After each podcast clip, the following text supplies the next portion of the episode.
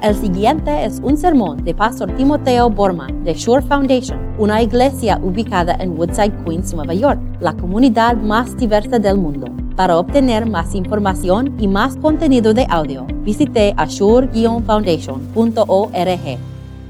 La palabra de Dios en lo cual se basa el sermón se, encuentra aquí en Marcos 10 Estamos aquí en Marcos 10. Um, les invito a abrir sus boletines a la página 10. Uh, y si están escuchando en Zoom, um, van a abrir uh, sus Biblias a Marcos 9 y, y, ahí vamos a empezar leyendo. Pónganse de pie, por favor, por el Santo Evangelio.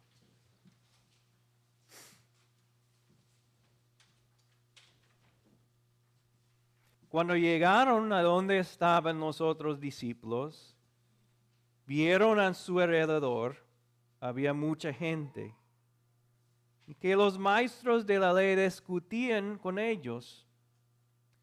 Tan pronto como la gente vio a Jesús, todos se sorprendieron y corrieron a ayudarlo.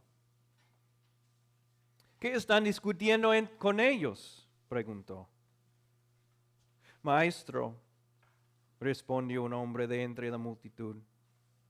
Te he traído a mi hijo, pues está poseído por un espíritu que le ha quitado el habla. Cada vez que se apodera de él, lo derriba, echa espuma, espumarajos, cruje los dientes y se queda rígido. Pedí a, a, tus discípulos que lo expulsaron, pero no lo lograron. Ay, generación incrédula, respondió Jesús. ¿Hasta cuándo tendré que estar con ustedes? ¿Hasta cuándo tendré que soportarlos? Tráiganme al muchacho. Así que lo llevaron. Tan pronto como vio a Jesús, el espíritu sacudió de tal modo al muchacho que éste cayó al suelo y comenzó a revolcarse, echando espumarajos. ¿Cuánto tiempo hace que le pase esto? Le preguntó Jesús al Padre. Desde que era niño, contestó, muchas veces lo ha echado al fuego y al agua para matarlo. Si puedes hacer algo, ten compasión de nosotros y ayúdanos. Jesús dijo, ¿cómo que si puedo? Para el que cree, todo es posible. Sí, creo, exclamó de inmediato el padre del muchacho, ayúdenme en mi falta de fe al ver Jesús que se agolpaba mucha gente, reprendió al espíritu maligno. Espíritu sordo y mudo, dijo, te mando que salgas y que jamás vuelvas a entrar en él. El espíritu, dando un alarido y sacudiendo violentamente al muchacho, salió de él este quedó como muerto. Tanto que muchos decían, ya se murió. Pero Jesús lo tomó de la mano y le lo levantó. Y el muchacho se puso de pie. Cuando Jesús entró en casa, sus discípulos le preguntaron en privado, ¿por qué nosotros no pudimos expulsarlo? Esta clase de demonios solo puede ser expulsada a fuerza de oración, respondió Jesús. Esta es la palabra de Dios. Pueden sentarse.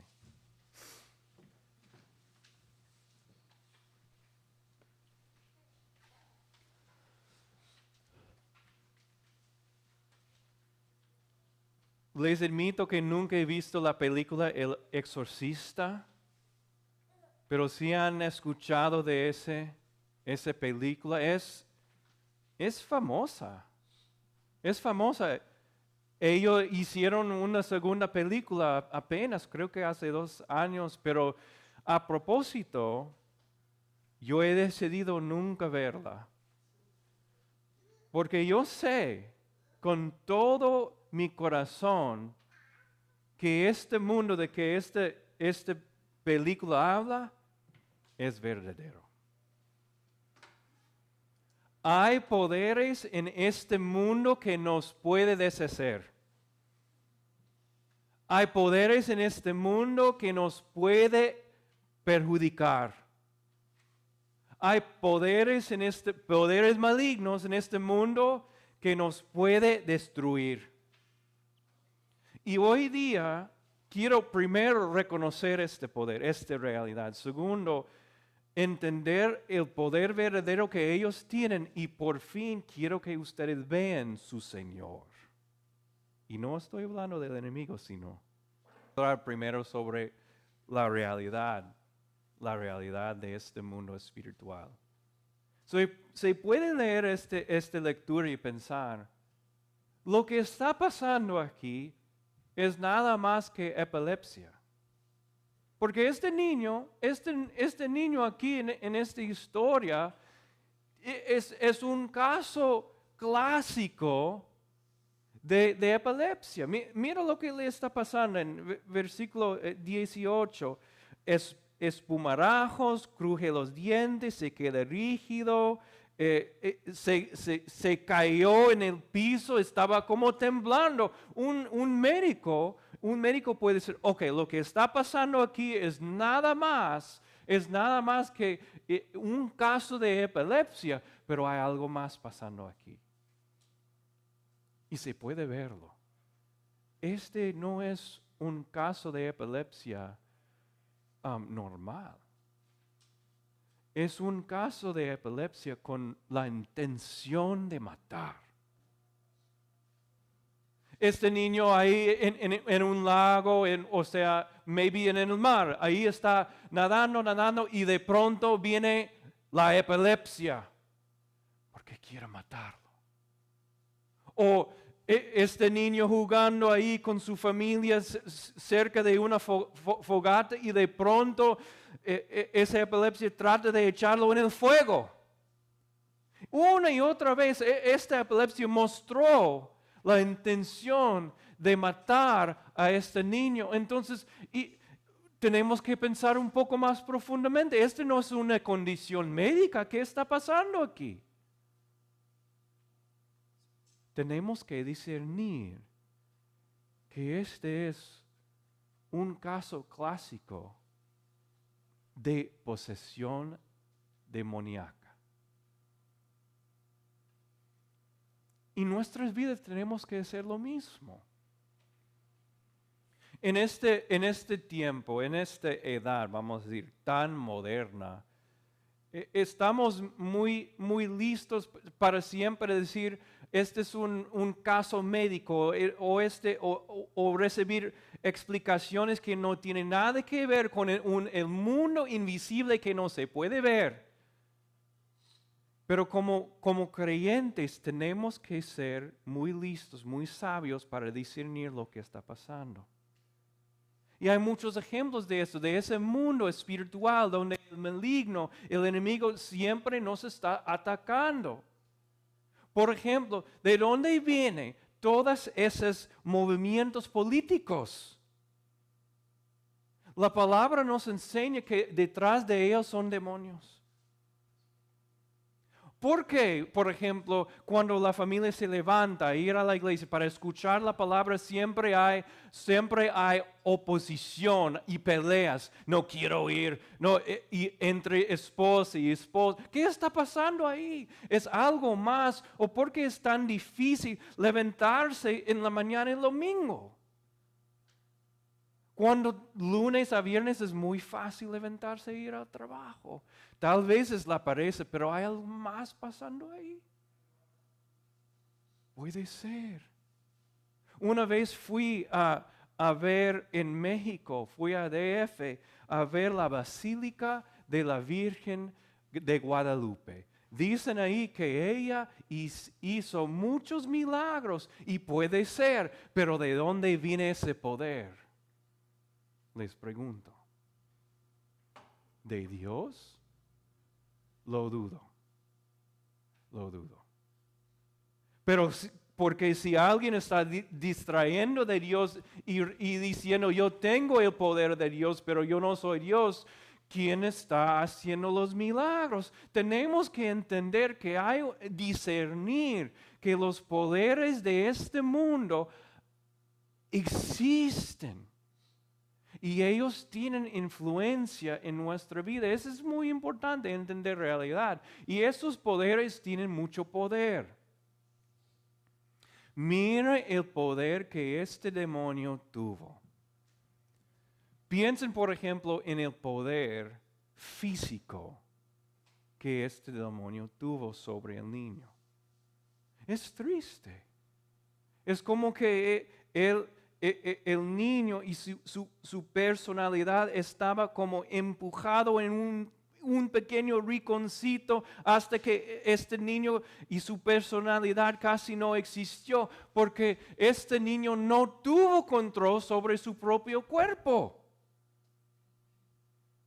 El demonio controló sus brazos. El demonio controló sus piernas, sus pulmones. Él tenía e, ese es lo que significa ser poseído. E, e, el, demonio tuvo todo el control de su cuerpo. Estos poderes tienen mucho poder. O piensen en, el impacto cognitivo de este niño. La palabra aquí dice, ¿qué impacto tuvo? Dice esto, que este niño ni siquiera pudo hablar. O sea, el demonio tenía tanto poder sobre eh, eh, el desarrollo cognitivo del niño que el niño no se desarrolló de, desarrolló de manera normal, natural, y así que no pudo hablar. Tiene influencia sobre la mente. La palabra nos enseña esto. Que hay tres tipos de influencia espiritual de estos poderes malignos en nuestra vida. Primero, este es un caso muy especial. El caso de, de, ser poseído corporal lo que estaba pasando aquí. Y esto casi nunca pasa, ni a los incrédulos, casi nunca. Sí pasa, y hay, hay, ejemplos modernos de, posesión. Sí, pero casi nunca. La segunda se llama um, posesión espiritual. Y eso está pasando para millones y millones, probablemente billones de personas. Si una persona no tiene fe, la persona es poseída espiritualmente. Tiene que seguir lo que, lo que el enemigo sugiera. Tiene que hacer lo que el mundo le dice. la, palabra nos enseña esto en Efesios 2. Ellos no tienen eh, una decisión. Ellos tienen que seguir lo que su carne quiere y lo que el enemigo quiere que ellos hagan. Es como nosotros e, en un sentido somos caballos y, montado sobre nosotros es una persona que nos guía. Tenemos que eh, la opción de dejar que el demonio nos guía o el Espíritu Santo. Pero no hay otras opciones.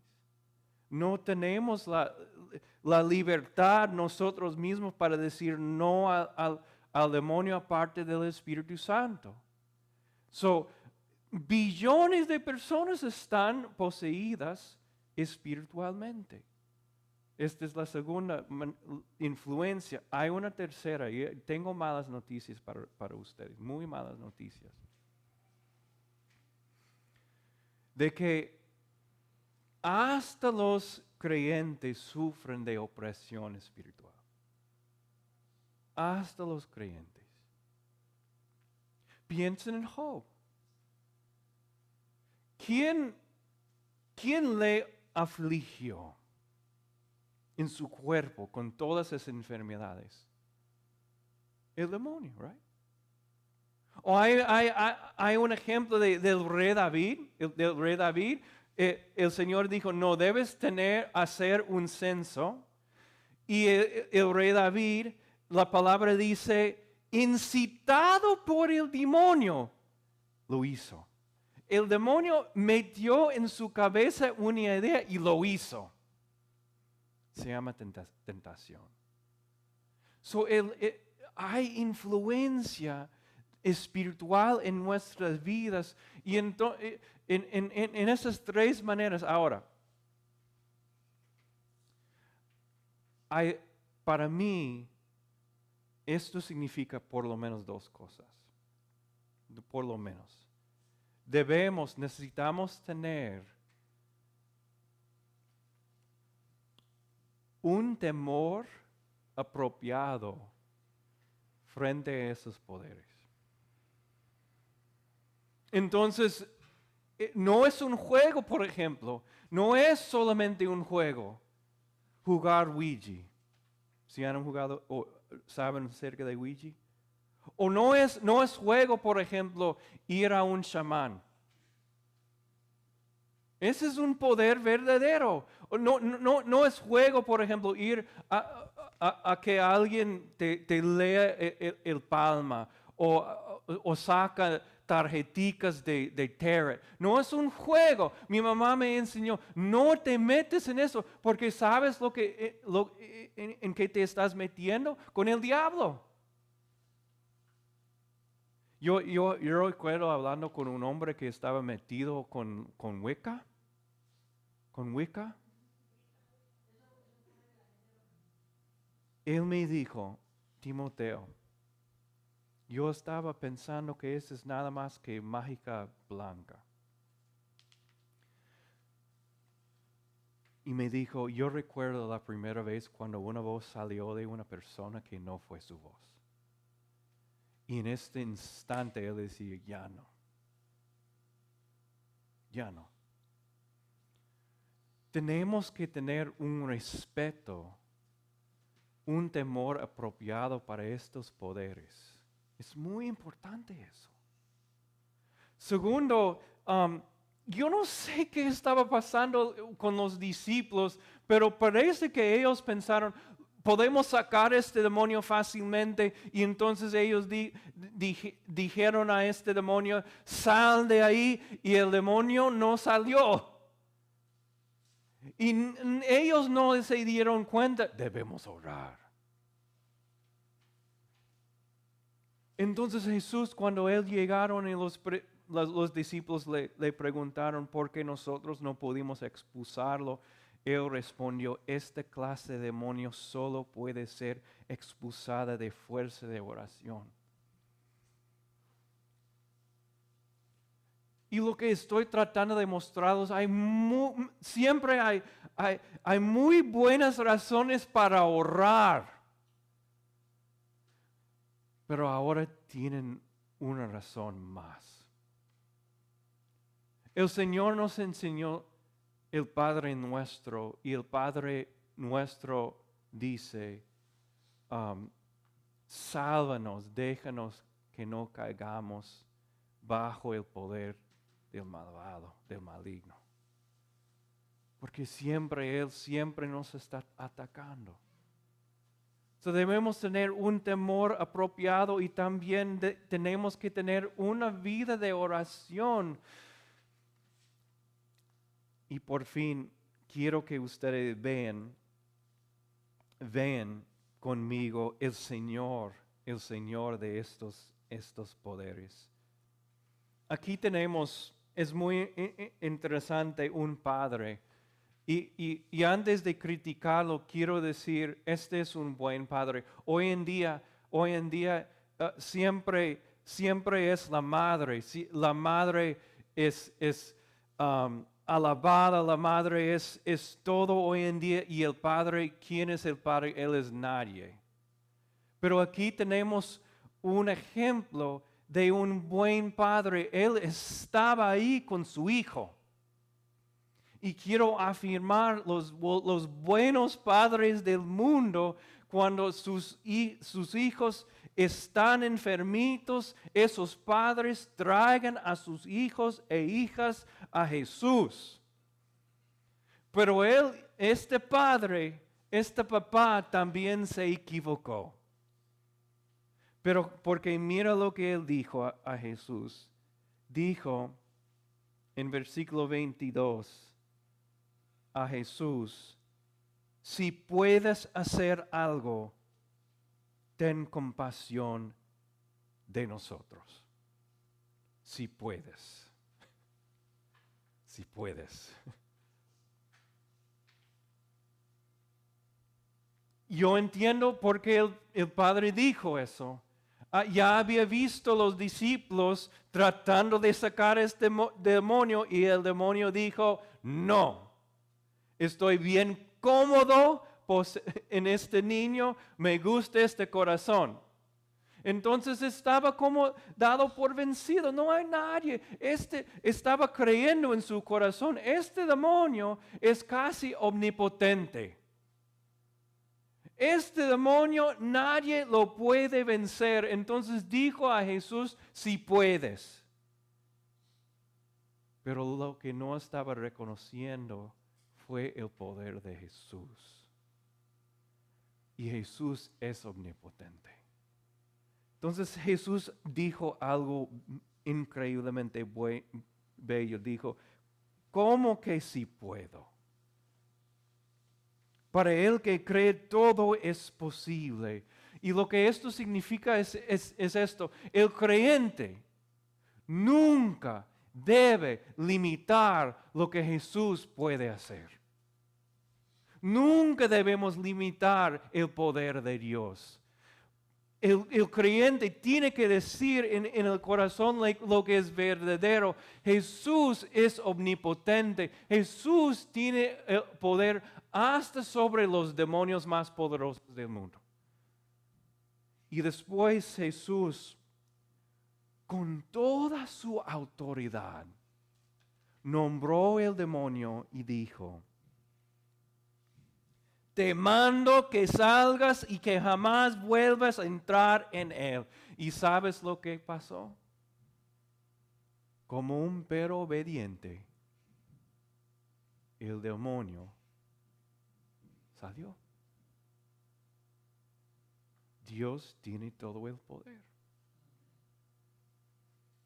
Y esto significa que para es imposible, es imposible para el demonio poseer un, creyente. ¿Saben por qué? Porque el Espíritu Santo no comparte. El Espíritu Santo a, él no le gusta compartir corazones con el demonio. Entonces es, imposible. Dios, Dios nos, en todos los sentidos, nos, posea. E, e, es nuestro Señor, aunque si es verdad, el demonio nos va a atacar. Y Cristo siempre gana la batalla. Quiero darles un ejemplo más. ¿Quién incitó a Judas a entregar al Señor Jesús? Fue Satanás. Y ahí Jesús colgado en la cruz, e, e, e, el, el, demonio estaba pensando, wow, yo he ganado, yo he ganado la victoria más grande en el mundo. Y cuando él fue sepultado, el demonio pensó, ahora este reino todo es para mí. Pero después de tres días, el Señor se levantó. ¿Y a dónde se fue? Primero, ¿a dónde se fue? Al infierno. Right? Y todos los demonios con su líder Satanás estaban ahí y ellos no podían atacarlo ni derribarlo, porque solo el Señor Jesús es suficiente para llegar ahí y decir, yo te ha vencido completamente, diablo. Así es nuestro Señor. Y nosotros nos pertenecemos a Él. Vamos a orar. Gracias Señor por este rescate. Reconocemos la realidad del mundo maligno que nos rodea. Señor, rescátanos por tu gran poder y protégenos como sea un escudo alrededor de nosotros. Te lo pido en el nombre, el gran nombre salvador de Cristo Jesús. Amén.